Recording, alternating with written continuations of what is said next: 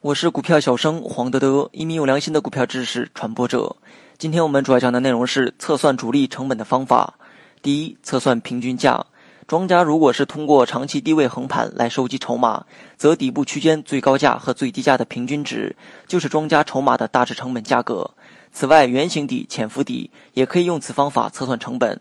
庄家如果是通过拉高来吸筹的，那么成本价格会更高一些。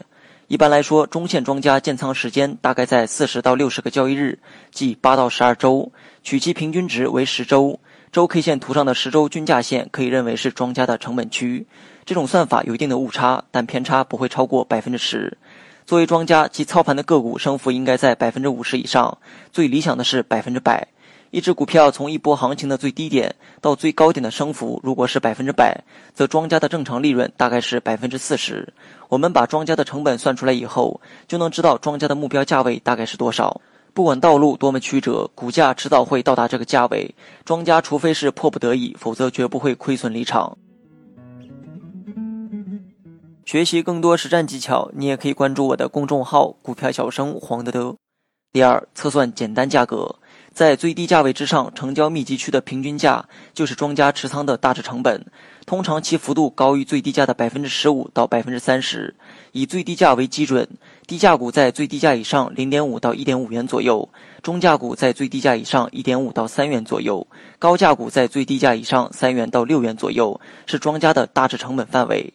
第三，测算新股成本。新股上市之后，股价都会以涨停板的形式上涨。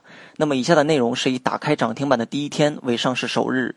如果破板之后，在连续几个交易日内，股价总体向上，换手频繁，并且一周之内换手率达到百分之百以上，这种情况下，股价的平均价格就大致接近庄家的成本。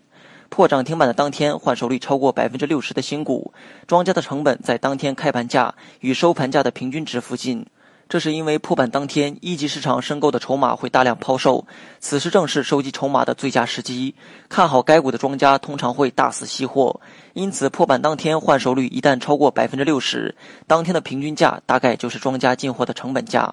破板当天换手率不足百分之五十的新股，庄家成本一般在六十均线和一百二十均线之间。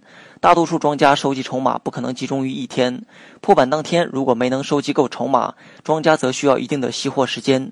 对大多数刚上市的新股来说，庄家如果立即拉高吸货，往往成本比较高，所以需要慢慢吸筹。多数庄家收集筹码一般需要两到四个月，甚至是更长时间。收集完毕之后，在形势较为明朗的时候，择机拉高出货。因此，六十均线和一百二十均线之间的价位，往往是庄家的成本区域。